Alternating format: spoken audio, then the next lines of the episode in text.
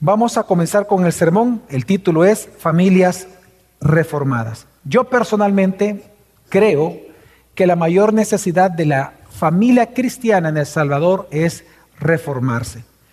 Por reforma no me refiero al concepto en español de la palabra reforma, porque en español significa cambiar de forma. Reforma es cambiar de forma. La reforma si nosotros lo analizamos a nivel histórico y bíblico, no es un cambio de forma de hacer las cosas, un cambio de conducta, por ejemplo, no, sino que cuando hablamos de reforma nos referimos a un cambio en la teología. Cuando nosotros analizamos las reformas que hay en la escritura, porque sí las hay, el caso de Esdras y Nehemías, ¿se acuerdan hermanos esa parte? En Nehemías capítulo 8, 9 en adelante vemos una de las más grandes reformas que existen en la escritura. Siempre es un cambio teológico. ¿Por qué? Porque recordemos de que nosotros los creyentes, nuestra conducta está sujeta a nuestra fe. Nosotros actuamos según creemos. Por lo tanto, cuando nosotros vemos la reforma del siglo XVI, la intención de los reformadores nunca fue cambiar la forma de la iglesia, sino era cambiar la teología. Ellos atacaron la teología porque luego de un cambio teológico, por lo tanto, viene el cambio de vida viene una nueva conducta, viene una nueva forma de hacer cosas, ahí sí viene un cambio de formas. Y esto lo vemos también en Dios con nosotros. Mientras nuestro corazón no fue regenerado, mientras Él no se muestra, mientras no llegamos a ese conocimiento de la gloria de Jesús a través de su Evangelio, no cambió nuestra conducta. Viene el Evangelio, conocemos a Cristo y hay una generación en nosotros de nuevas inclinaciones del alma hacia la palabra de Dios. Entonces, cuando hablamos o cuando yo digo de que la más urgente necesidad de la familia cristiana en El Salvador es reformarse, me refiero a eso. Me refiero a que tienen que volver a poner a Jesucristo en el centro de la vida y de la adoración de las familias. Nosotros vemos en la Escritura también, por ejemplo, un pasaje emblemático como es Romanos capítulo 12, en donde nosotros sabemos lo que dice Romanos 12. Pablo comienza diciendo en el versículo 1 que en eh, por cuanto o tomando en cuenta las misericordias de Dios, cuando él dice esa frase, se refiere a lo que él por 11 capítulos ha enseñado como doctrinas apostólicas, las doctrinas. Romanos es un libro muy doctrinal. Y del 1 al 11 lo que hace Pablo es desarrollar doctrinas. El capítulo 2 es la bisagra del libro de Romanos, como una puerta, ¿no? La bisagra que divide las dos partes de Romanos. A partir del capítulo 12, él ya habla de cómo se aplica o se practica todas estas doctrinas en la vida, en la vida diaria. Por eso es que él dice que considerando todas estas misericordias, dice, presentad vuestros cuerpos como sacrificio vivo. El versículo todos los cristianos no lo sabemos. Pero cuando llegamos al versículo 2, lo que Pablo está enseñando es que la manera en que tú y yo no nos amoldamos a este mundo es reformando renovando, reformando nuestro entendimiento con las doctrinas apostólicas. Por eso es que cuando una persona, hoy hablemos de la familia, cuando en una familia, en un matrimonio, no están amoldando, no están reformando su conocimiento todo el tiempo conforme al Evangelio, conforme a la Escritura, ellos van a adoptar la fe y las costumbres de este mundo. Lamentablemente lo que observamos, particularmente lo observo en muchas familias cristianas en El Salvador, que si vemos sus costumbres o decisiones diarias más parecen personas del mundo que personas conforme a Cristo. Es decir, cuando vemos sus decisiones diarias, observamos más que están acostumbrados a las, a las teorías, temores del mundo, que dar testimonio de su fe en Jesucristo. Por ejemplo, en el uso del tiempo. ¿Cómo usted usa el tiempo? ¿Cómo usted usa sus finanzas? ¿Cuáles son sus aspiraciones personales? ¿Cómo usted resuelve los conflictos matrimoniales o los conflictos laborales? ¿Cómo usted decide cada día crear a sus hijos? ¿Cómo usted es como mujer? Cómo usted es como hombre, cómo usted concibe que es la masculinidad, cómo usted concibe que es la feminidad. ¿Cómo es usted como esposa? ¿Cómo es usted como esposo? Cuando nosotros observamos el quehacer diario del matrimonio cristiano o familia cristiana en El Salvador, lamentablemente lo que vemos es que todo esto más bien parece que están practicando lo que el mundo enseña más que lo que la Biblia enseña. Y si no veamos la cultura, en la cultura salvadoreña, recordemos que la palabra cultura viene del latín cultus. La cultura siempre es un reflejo de la fe de un pueblo. Lo que el pueblo cree comunitaria colectivamente se refleja en su cultura. Si en El Salvador se dice que el 40% es evangélico, ¿por qué no se ve su influencia en El Salvador? Es por lo que ellos creen. Obviamente hay un cristianismo nominal, es decir, que solo de nombre. Pero lo que trato de decirles es que cuando vemos las costumbres cristianas, familiares, se parece que confían más o se parecen más al mundo que la escritura. Un ejemplo, quiero que vean el siguiente cuadro en pantalla. Yo me di la tarea de investigar lo que páginas que se dicen ser cristianas recomiendan sobre cómo las familias cristianas pueden tener un matrimonio saludable. Esa es la pregunta. Ellos, esto es lo que dan como respuesta a cómo una familia cristiana puede tener una familia o un matrimonio saludable. No voy a leer todo, pero solo voy a dar un ejemplo para ver las similitudes. En la web número uno, los consejos son no guardar secreto entre ellos, comparten todo, apuntan lo mejor del otro, conversan, invierten su relación, dan lo mejor de sí. En la web número 2, compromiso incondicional, comunicación constante, respeto, intimidad, risas frecuentes, compartir tiempo. En la web número 3 dicen hacer prácticas espirituales, comunicarse correctamente, alimentar la relación. Y en la última web solo ponen dos consejos o, mandatos eh, o principios, como ellos llaman, es relación de amor y comunicación constante.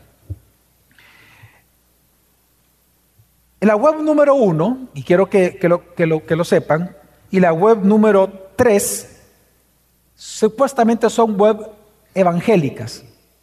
La web número dos es católica. Y la web número cuatro es enfoca en la familia. Ok, una pregunta. Todos estos consejos o principios para que usted tenga un matrimonio saludable, ¿lo puede practicar ¿Cualquier cristiano lo puede practicar? Sí, cualquier familia cristiana puede practicar esos consejos. Por ejemplo, perdonar la ofensa, alimentar la relación, sí. Pero vayamos un poco más allá. ¿Un matrimonio musulmán puede practicar eso? ¿Un matrimonio judío? Sí. ¿Un satanista moralista? Sí. ¿Un rockero desenfrenado? Sí. ¿Un ateo puede practicar esto? Sí. Entonces, ¿para qué necesitamos a Cristo?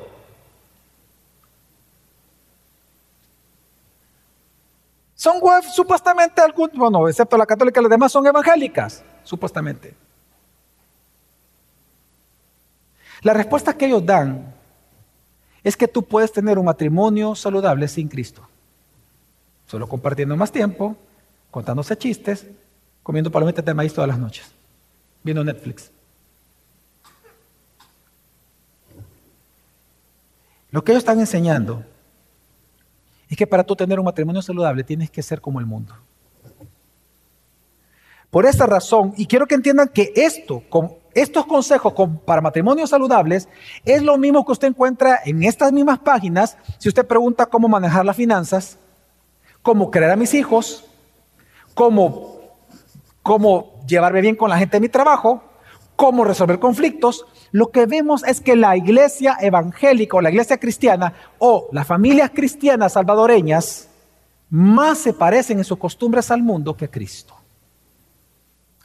Por esa razón, hermanos, tomando en cuenta la Biblia, totalmente, porque es la palabra y autoridad de la iglesia, y también haciendo uso de elementos históricos de la reforma del siglo XVI, yo considero que la más grande urgencia de las familias cristianas es reformarse.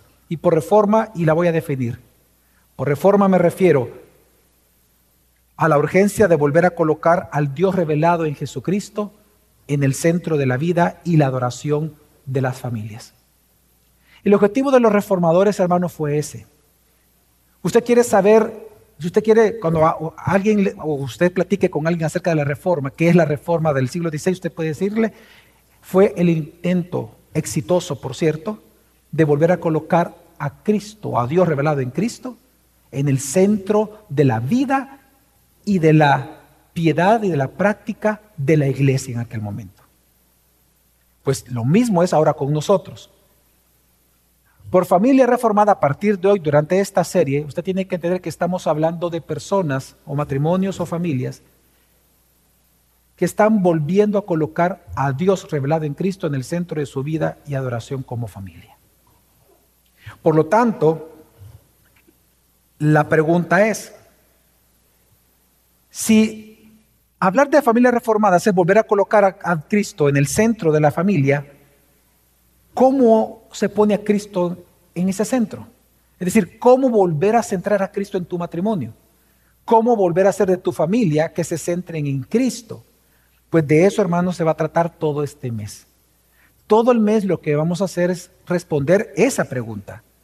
Porque nosotros sabemos que la única manera de volver a brillar con la verdadera vida piadosa en medio de un mundo impío es siendo familias o cristianos reformados, es decir, cristocéntricos. Por lo tanto, la meta de mi sermón de esta mañana, que es un sermón introductorio, no expositivo, sino temático, en donde yo lo que voy a hacer en ese sermón es hablar de las características, cinco características que tiene la familia reformada o la iglesia reformada, que la hace como tal, que la califica como tal, y que por lo tanto van a ser sí o sí que tú centres tu vida en Cristo y por lo tanto el fruto de esa vida va a ser la piedad de tu familia y de tu matrimonio. Así que la meta, hermanos, de mi sermón en esta mañana es que admirando las características de una familia reformada, tú decidas ser así, una familia reformada. Así que rápidamente, hermanos, ¿cuáles son las características de la familia reformada? Voy a ocupar la imagen de un árbol para que rápidamente o de manera más sencilla podamos comprender qué es una familia reformada. Una vez más, recordarles, si usted siempre ha querido saber qué es la teología reformada, qué es la iglesia reformada, es exactamente el mismo concepto, solo que ahora lo vamos a aplicar a la familia. ¿Qué es la familia reformada? En primer lugar, una familia reformada es una familia cristiana. Yo comprendo que esto puede ser algo muy obvio, pero no es tan obvio como, como parece. Cuando hablamos de una familia reformada, lo primero que hay que entender es que no puede haber una familia reformada, si primero no es cristiana, cuyas raíces estamos hablando es el Evangelio mismo de Jesucristo. No es tan simple como se puede observar, porque una familia cristiana no es aquella que va a la iglesia. Una familia cristiana tampoco es aquella que ha hecho una profesión nominal de fe, sino que es aquella que vive en esa conciencia del Evangelio bíblico de Jesucristo. Una familia cristiana es aquella que vive en la conciencia que entre un Dios santo, santo, santo y nosotros pecadores hay una separación. Y que el único mediador entre ese Dios santo, santo, santo y nosotros los pecadores es Jesucristo. Por lo tanto, para santificar la nueva vida que tenemos en Cristo, sabemos que se requiere cada día de parte de nosotros una confesión constante de nuestros pecados y crecer en nuestra fe en Jesucristo. Y esto solamente es por medio de la escritura. La familia cristiana es una familia que tiene en la mente y su conciencia el Evangelio de Cristo todos los días. Y esto lo digo porque la iglesia cristiana, si hablamos de la iglesia, la iglesia cristiana, siempre ha enfrentado, y siempre lo va a hacer, la tentación de escuchar falsos evangelios. Dice en segunda de Corintios, acompáñenme rápidamente, segunda carta a los Corintios, capítulo 11, versículo 3 al 4. Vamos a leer rápidamente 2 Corintios capítulo 11, lo voy a esperar. Cuando ya no hay, oiga tantas páginas o tantos dedos moviéndose. Ah. Ok, 2 Corintios 11 del 3 al 4. ¿Lo tenemos, hermanos?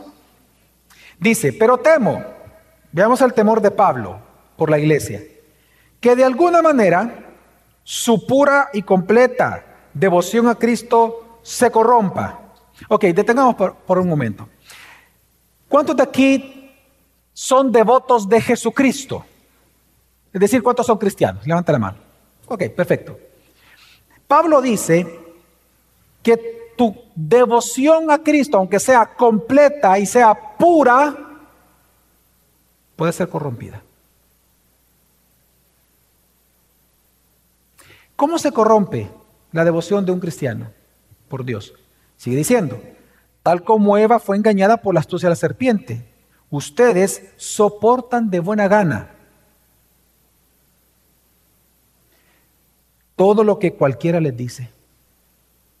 El problema de la iglesia no es que va a creer necesariamente todo lo que escucha, el problema es que permite escucharlo. Cuando dice soportan de buena gana, en griego es kalos anehomai, que lo que está diciendo en griego es que no ejercen ningún tipo de resistencia para escuchar herejías. Y dice, ustedes soportan de buena gana todo lo que cualquiera les dice, aún si les predican a un Jesús diferente del que nosotros predicamos, o un espíritu diferente del que ustedes recibieron, o un evangelio diferente del que creyeron. Aquí Pablo resalta dos verdades. Número uno, que la completa y pura devoción a Cristo, hermanos, es decir, la práctica de la vida cristiana, depende de permanecer creciendo en el conocimiento del Evangelio verdadero de Jesús. No es tan simple como yo te decía, no es tan obvio como parece decir que alguien es cristiano. Cristiano es aquel que todo el tiempo crece fundamentado en el Evangelio. Porque sabe que si se aparta un milímetro del Evangelio, su devoción a Cristo está comprometida. En segundo lugar, lo que Pablo está enseñando, por tanto, que los falsos evangelios, hermanos, realmente son una realidad que amenaza tu vida y la de tu familia. Veamos en El Salvador un extremo, por ejemplo, un falso evangelio, en un extremo están los legalistas. Claro que aquí hay personas en la iglesia que son legalistas, en algunos puntos, familias, matrimonios legalistas, que no se disfrutan como matrimonio por el mismo legalismo.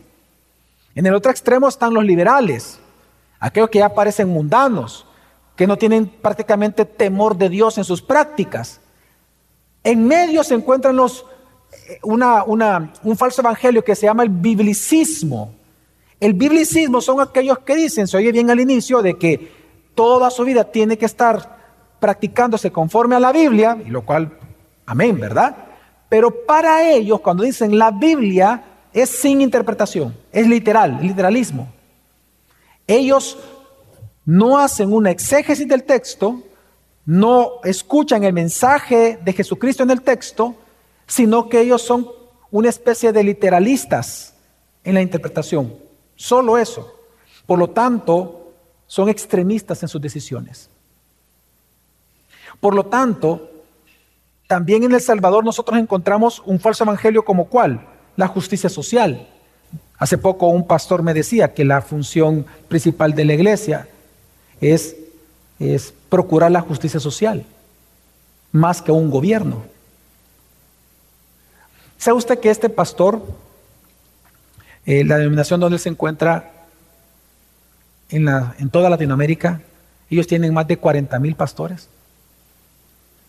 ¿Usted se imagina eso? Son 40 mil iglesias. ¿Usted se imagina la cantidad de familias que se congregan en esas 40 mil iglesias escuchando todo el tiempo que la misión de la iglesia es hacer obras buenas? No predicar el Evangelio de Jesucristo para salvación de las almas. Hoy en día el tema de la justicia social es una bandera herética que se ha levantado en la iglesia cristiana. Y así como ese falso evangelio, también está el falso evangelio de la prosperidad. Así que hay muchos evangelios que te dicen que tú no eres tan malo, que Dios es como tú, que Él te entiende en tus necesidades, en tus, en tus luchas, que hay muchos caminos para llegar a Él, que lo importante es que tú hagas el bien todo el día.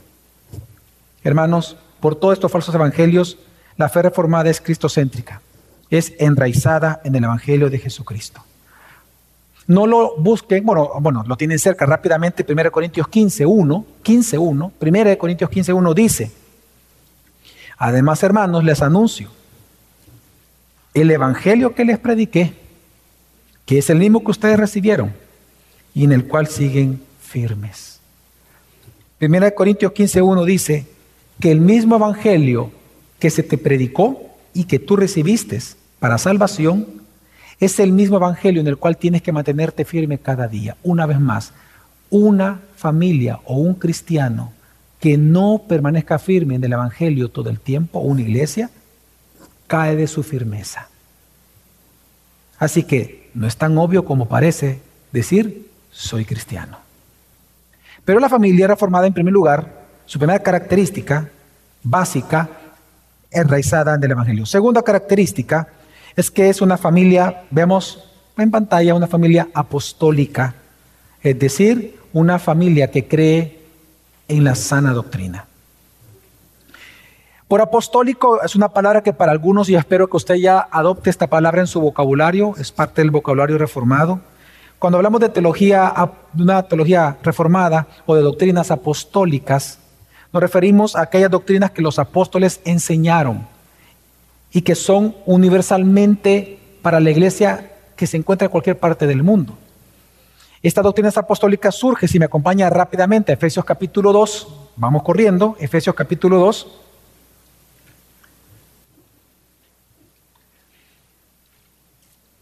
Acompaño Efesios capítulo 2 y vamos a leer desde el 19. vamos a leer el 20, perdón, 19. 19, 20. Dice, ya no sois extranjeros ni extraños, sino que sois conciudadanos de los santos y sois la familia de Dios. Perfecto, somos cristianos. ¿Cómo nos edificamos?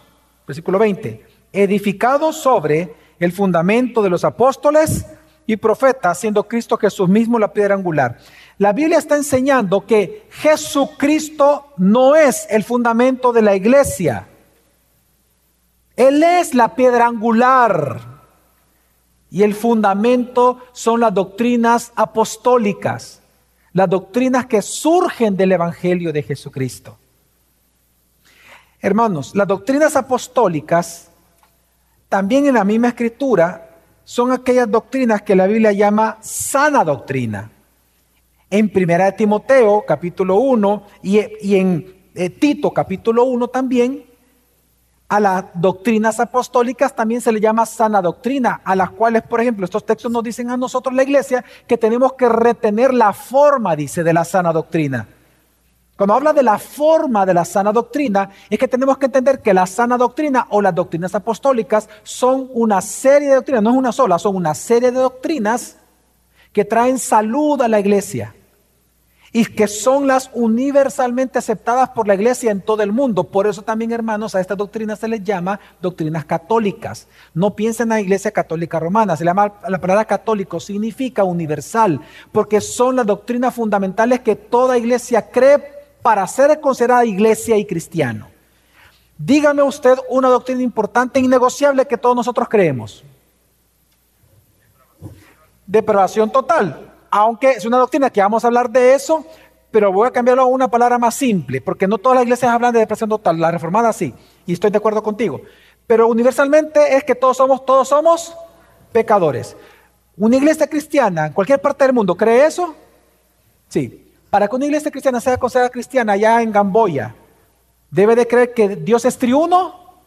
Sí. ¿Que Jesús resucitó al tercer día? Sí. ¿Que murió crucificado? Sí. ¿Que nació de María Virgen? Sí. Todas esas doctrinas son, se llaman universales, católicas, apostólicas o sana doctrina. Las sanas doctrinas son las doctrinas apostólicas, un solo Señor, una sola fe, un solo bautismo, un solo espíritu, una sola iglesia. Entonces, Pastor, ¿de qué me sirve saber eso para mi familia? Mucho. Póngame el árbol, por favor, una vez más, la imagen del árbol. Mire, así como un tronco sostiene el fruto de los árboles y lleva los nutrientes de la raíz a todas las partes del árbol, así las doctrinas apostólicas nos ofrecen a nosotros los cristianos un marco de fe para no caer en el error. Las doctrinas apostólicas son las doctrinas innegociables. Si tú dejas de creer una de ellas, tú no eres cristiano en lo absoluto. Y tenemos que entender que todos los días tú te enfrentas a eso. La Biblia dice que nuestra lucha, nuestra lucha no es contra carne ni sangre. Todos los días la lucha del cristiano es una lucha teológica, hermenéutica, de interpretación de lo que es verdad versus lo que es mentira. No lo busquen, yo lo voy a leer, este texto que voy a mencionar, 2 Corintios 10, 3, 5 dice, pues acondamos en la carne, no luchamos según la carne, destruyendo, luego dice, especulaciones y todo razonamiento altivo que se levanta en contra del conocimiento de Dios. Lo que está diciendo el apóstol Pablo, hermanos, es que tu lucha diaria es teológica, verdad contra mentira. Cada día en tu matrimonio, en mi matrimonio, en tu familia, en mi familia, y estoy hablando con familias cristianas, cada día tu cónyuge, mi cónyuge, y yo mismo y todos nosotros, cada día se levantan en nuestra mente razonamientos altivos en contra de Dios.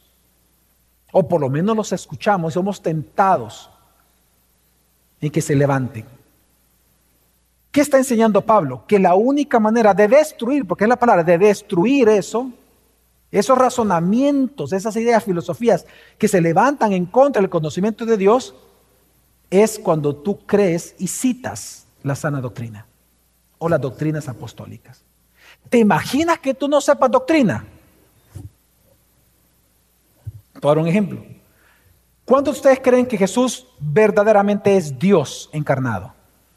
Amén. Jesús Dios. Ok. ¿Por qué? Ahí entramos a doctrina. Lo otro es un credo. Jesús es Dios. Ese es un credo, es una confesión. Entremos a doctrina. ¿Por qué tú dices que Jesús es Dios?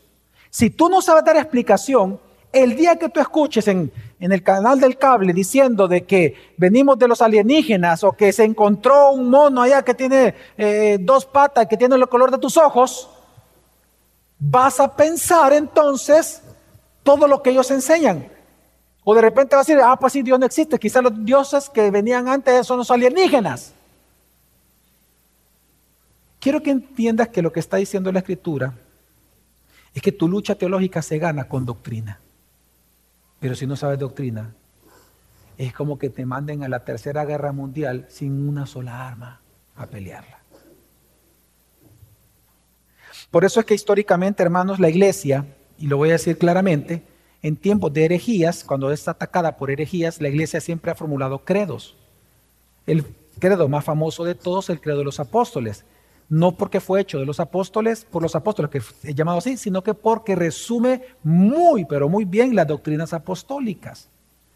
El otro credo importante en la iglesia es el credo, por ejemplo, de, de Calcedonia, el de Calcedonia, en donde este credo, que bueno, por sí fue un, se, se le llama el credo de Niceno, que realmente, digo Calcedonia porque fue hecho por tres concilios, uno de ellos en Calcedonia en más de 200 años, dos siglos, se formó un credo. Para que sea lo importante que formular credos y doctrinas. Y este credo lo que hace es defender la deidad de Cristo.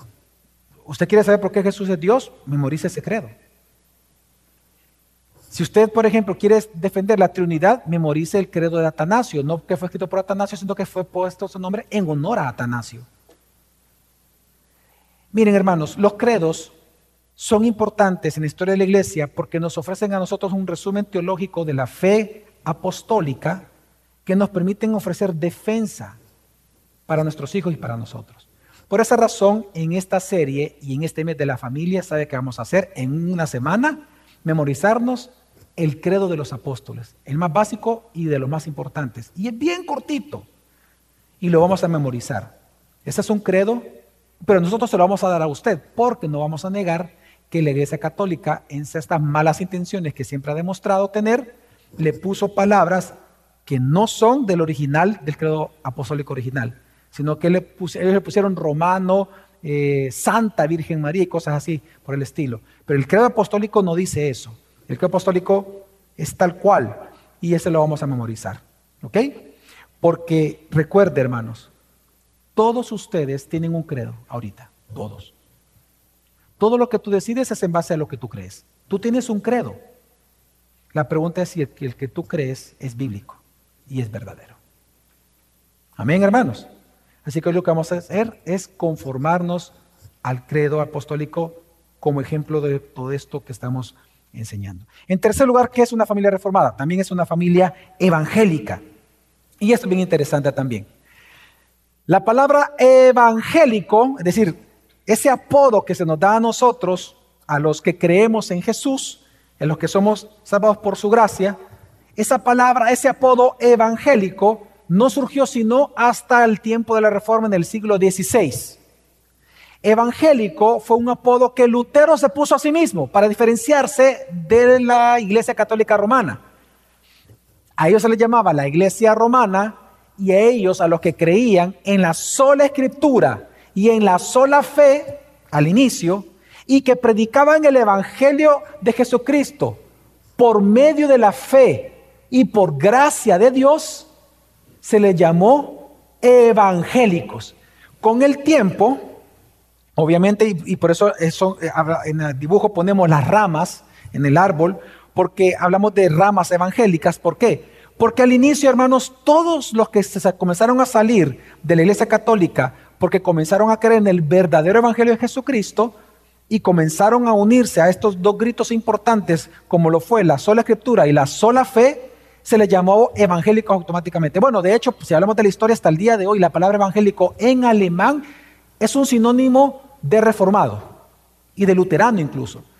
Pero hubo un momento en el cual los luteranos, por ejemplo, se separaron de ese concepto, pero surgieron muchas denominaciones evangélicas. Y al día de hoy la palabra evangélico a nivel histórico Solo se le dice evangélico en todo el mundo a aquellos que creen en las cinco solas.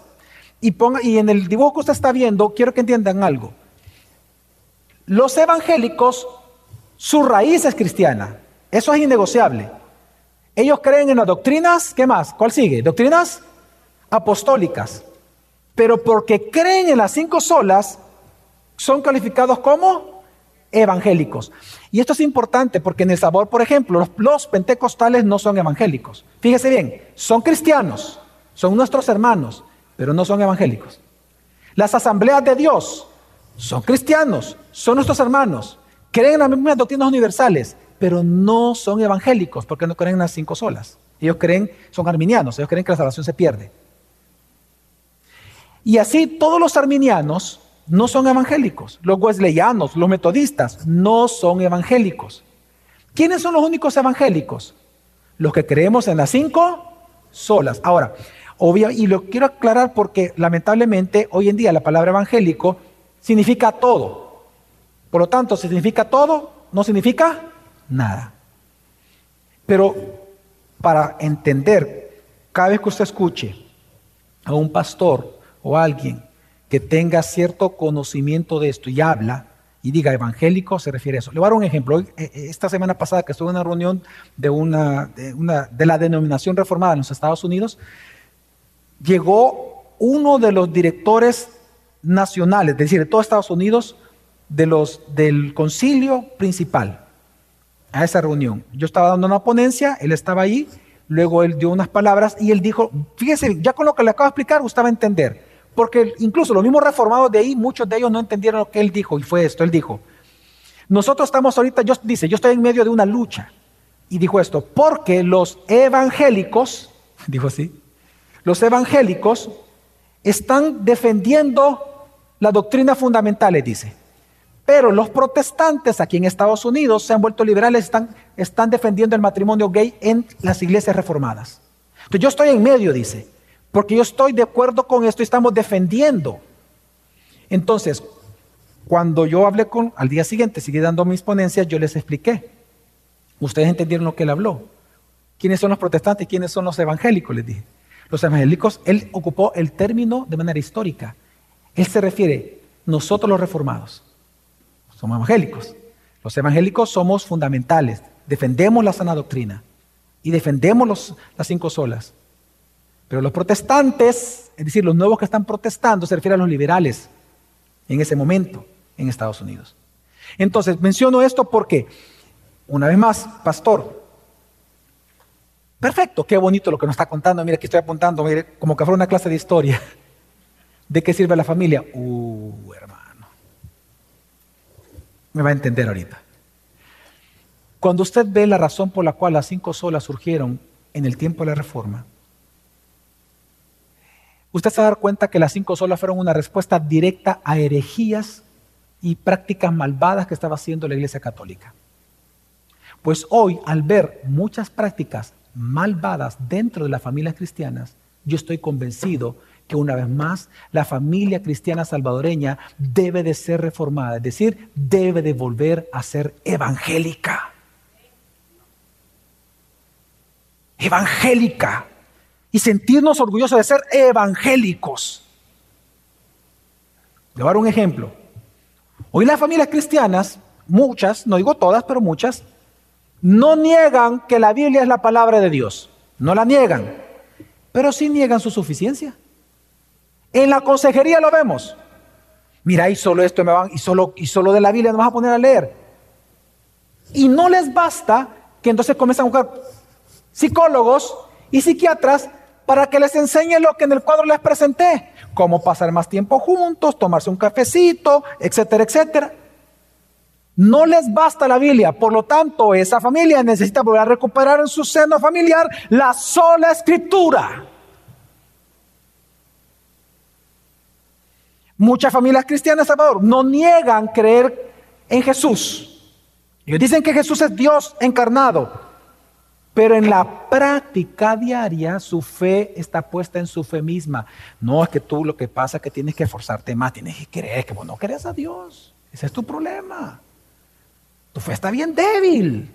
Tienes que ser más fuerte en tu fe, mantente firme. Creen que Jesús es Dios, pero su fe no está puesta en Él. Está puesta en tu propia fe como fortaleza. Necesitas recuperar la sola fe. Muchas familias cristianas no niegan la gracia de Dios, pero creen que es ministrada por superpastores o supercristianos. Voy a buscar a la profeta tal. Voy, a, voy a buscar a, la, a Tita, la profeta. O a Tito, el profeta, al apóstol. A que me impongan manos a que me den palabra. Y esa familia necesita recuperar la sola gracia, que la gracia de Dios no está mediada por nadie, ni siquiera por la iglesia. La gracia la media Jesucristo mismo, el sumo sacerdote para siempre. Algunas familias cristianas no niegan que Jesús es el Señor, pero actualmente están poniendo su confianza, su confianza de que van a tener mejores días, un mejor futuro, más dinero, mejores salarios, más ahorros. Están poniendo su confianza en figuras públicas, políticas o religiosas. Ellos no niegan que Jesús es su Señor, dicen, ah, Jesús es Señor. Pues sí, pero ¿y tu confianza dónde está? Ah, no, es que fulanito, el político aquel, o aquel fulano, es que él sí, mira, él va a hacer bien las cosas no está en Cristo. Eso se llama estatismo, idolatría al Estado. Esa familia necesita volver a recuperar solo Cristo. Y ahí no dice muchos amén y sé por qué.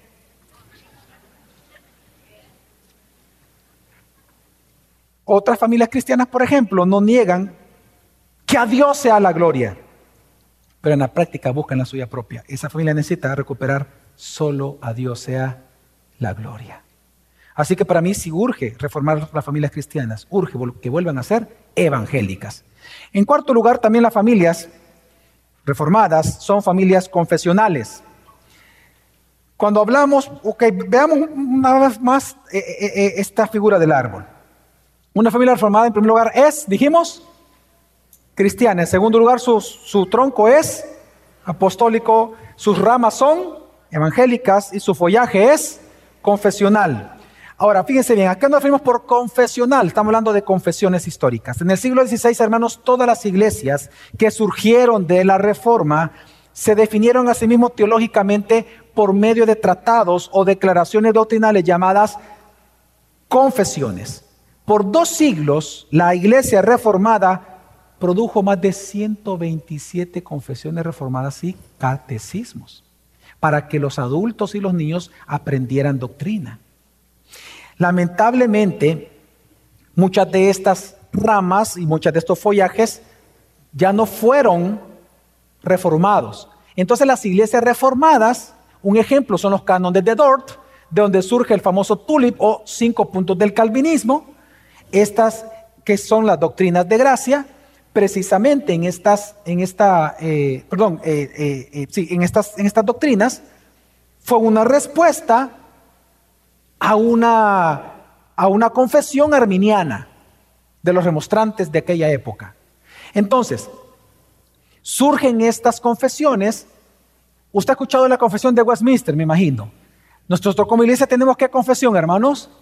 La confesión bautista reformada de 1689. Yo le dije, en los primeros 200 siglos fueron más de 127 confesiones. Pero las confesiones reformadas más famosas son cuatro. Hoy no la vamos a hablar, pero una de esas es la que nosotros tenemos, es la más adoptada, junto con la de Westminster y el catecismo de Heidelberg y otros más. Confesiones y catecismos.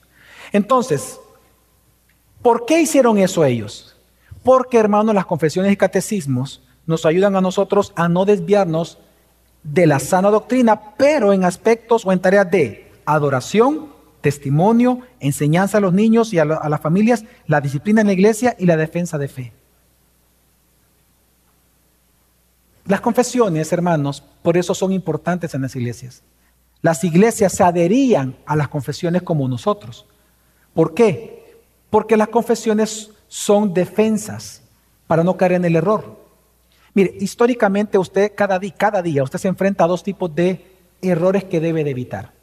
Por un lado están los errores no esenciales y están los errores esenciales. A los no esenciales también se les llaman herejías menores. Se les llama errores no esenciales porque no afectan la esencia de la iglesia. Por ejemplo, que la mujer debe usar mantelina. Ese es un grave error legalista, pero no afecta con la esencia de la iglesia. No, no están negando a Cristo, pues. No afecta la esencia de la iglesia. Es un error, una herejía menor, sí. ¿Qué hay que hacer con las herejías menores en las iglesias? Hay que echar a esa persona. No, no, no, hermano. No. Con amor y paciencia se le enseña la sana doctrina. No va a hacer que tú mismo caigas también en el mismo error, dice la Biblia. Con amor y paciencia se le enseña la verdad. Es hermano, se le acerca. Herejía menor, se le acerca. Los errores esenciales se llaman esenciales porque afectan la esencia de la iglesia. Eso es lo que se conoce como herejías o herejías mayores. Decir, por ejemplo, que Jesús no resucitó es una herejía mayor. ¿Qué hay que hacer con ellos? Acercarle a mi amigo. No, sácalo de la iglesia. A ellos se les saca. A ellos se refuta. Y es entonces la gran pregunta, ¿cómo yo puedo evitar caer, ya sea en errores no esenciales, y Dios no quiera caer en errores esenciales? Credos, confesiones y catecismos. Mire, las confesiones nunca están por encima de la Biblia, jamás. Pero las confesiones son importantes. Las mujeres aquí me van a entender un poquito más que los varones porque voy a un ejemplo propio de ellas. ¿Cuántas de ustedes, por ejemplo, ahorita andan en espejo? En sus carteras. Levanten la mano la que andan en espejo, vanidades. no, no, no estoy diciendo vanidosa, así se llama, tengo entendido, no, me corrige, pero tengo entendido que así se llama, ¿no? ¿Ok? Espejo de vanidad se le llama, ¿sí o no? Ok, bye. Me metí un gran problema. ok. ¿Para qué se usa ese espejo? Para verse. Ok. La imagen que aparece en el espejo de quién es? Suya. No es usted, pero es su imagen. ¿Ok? O sea, el espejo no es usted. ¿Estamos de acuerdo? Es su imagen. ¿Por qué usted se ve motivada a verse en un espejo, una persona? Porque quiere ver si tiene algo que en la cara. Quiero ver si me manché. Quiero ver si tengo algo. Ok, vean todos para acá. Las confesiones son espejos teológicos para que cuando tú los leas, veas si tu fe y tu doctrina ha sido manchada últimamente. Y digas, uy, me acuerdo, sí, esto que escuché estaba creyendo es una energía menor. Ok, ok, gracias Señor. ¿Me voy a entender, hermanos? Las confesiones son tan importantes en la y los catecismos son tan importantes, los reformados, no de los reformados, porque hay muchos que no son reformados, son tan importantes porque ofrecen protección. Entonces, en este mes de la familia, ¿sabe qué vamos a hacer?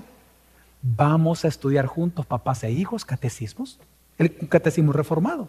Y lo vamos a aprender de memoria, algunas preguntas y respuestas. Mire qué emocionante. Muy contentos nosotros, ¿verdad? Bueno, ahora quiero que entiendas que las confesiones no son un invento invento a la loca de la iglesia. No. Quiero que entiendas que las confesiones se encuentran en la Biblia. Eh, por el tiempo yo lo voy a leer, dos textos, no los busquen eh, rápidamente, bueno, de hecho los conocemos. En Mateo 10:32 Jesús dijo, todo aquel que me confiese delante de los hombres, ¿qué dijo Jesús? Yo lo que confesaré ante mi Padre. Él ocupó la palabra confesión. Romanos 19 dice, si tú confiesas con tu boca que Jesús es el Señor, ¿verdad? Y crees en tu corazón, serás salvo. Ok. La palabra confesión en ambos textos en griego es la misma, que no significa decir si tú crees o no en Jesús, porque la palabra confesión en español suena así, suena como a, ah, sí, yo creo en Jesucristo. Esa es mi confesión. No, no, esa no es una confesión. La confesión eran discursos del por qué creías en Jesús. Las confesiones son discursos doctrinales. No es decir, yo creo en Jesús. No, es por qué yo creo que Jesús es Dios. Por esto, por esto, por esto, por esto, por esto. Ese discurso es una confesión. Vámonos todos rápidamente a 1 Timoteo 3, rápidamente. Usted va a ver cómo es una confesión que está en la misma Biblia, practicada por la iglesia, confesada por la iglesia, es más, cantada por la iglesia primitiva, porque era un himno, que a la vez es una confesión. 1 Timoteo 3:16. Este es, así funcionan los catecismos y por eso lo quiero que, lo leamos. Dice, 1 Timoteo 3:16, ¿lo tenemos hermanos? Dice, este es un poema, es un himno, dice, e indiscutiblemente grande es el misterio de la piedad. Él fue manifestado en la carne, vindicado en el espíritu, contemplado por ángeles, proclamado entre las naciones, creído en el mundo, recibido arriba en gloria. Amén. Ese es un credo. Las confesiones no fue un invento la loca de la iglesia. Las confesiones están en la misma escritura practicada por la iglesia primitiva. Por lo tanto, en este punto, hermanos, quiero que vean algo importante en el gráfico. En el, en el gráfico. Fíjese bien. Los cristianos, aunque crean doctrina apostólica y sana doctrina, no todos los cristianos son evangélicos. ¿Logramos ver eso? Pero todo evangélico es que cristiano. Pero de igual manera, así como no todo cristiano es evangélico, no, ve, no todo evangélico es confesional, es reformado. Pero todo reformado es evangélico, es apostólico y es cristiano. Porque, ¿quiénes son los reformados en el mundo? Los confesionales, los que llegan hasta ahí. Los que están adheridos a confesiones reformadas, hasta ahí son reformados. No todos los evangélicos son reformados, pero todos los reformados son evangélicos y cristianos. Y por último, entonces, ¿cómo también es una familia reformada? Por último, la familia es piadosa, que es el fruto. ¿Cuál es el fruto de estar centrado en Cristo, porque todo lo que acabamos de hablar es cómo estar centrado en Cristo. Bueno, tener las raíces cristianas, el tronco apostólico o sana doctrina, las ramas evangélicas y un follaje reformado confesional. Cuando tú tienes todo esto practicando todo el tiempo, el fruto natural de tu vida va a ser la piedad. Hermanos, la piedad que es, la Biblia define la piedad como aquella correcta actitud que un cristiano tiene delante de Dios que lo ha redimido. Ante la admiración que produce conocer a Dios, la vida que uno le da en adoración se le llama la piedad. De hecho, a nivel de reforma, a nivel histórico, los reformadores, la palabra piedad, para que vea usted qué simple es entender esto, era sinónimo de, de tres palabras más. Cuando un reformador venía y hablaba de la piedad, estaba hablando de la vida cristiana. A su vez estaba hablando de la adoración de la iglesia y a la vez está hablando de la religión, de la verdadera religión que habla Santiago capítulo 2. ¿De dónde viene esto? Por ejemplo, Calvino decía esto. La relación que fluye de Dios a los hombres se le llama gracia. ¿Lo entendemos hasta ahí? Amén. Amén. Sí, porque si Dios quiere, no se nos hubiera revelado nunca.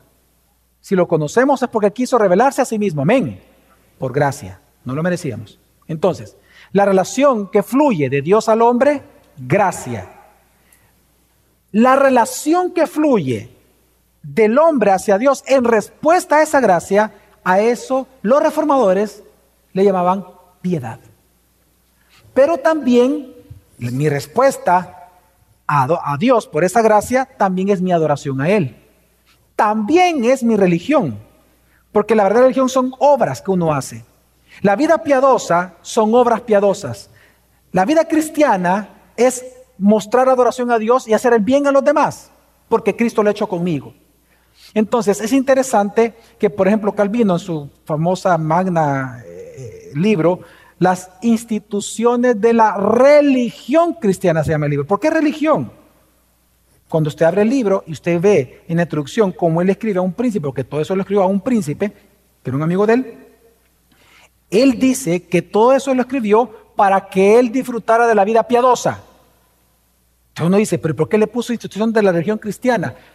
Porque la palabra religión era indistintamente el uso de la palabra piedad, religión, vida cristiana y adoración, era lo mismo para los reformadores.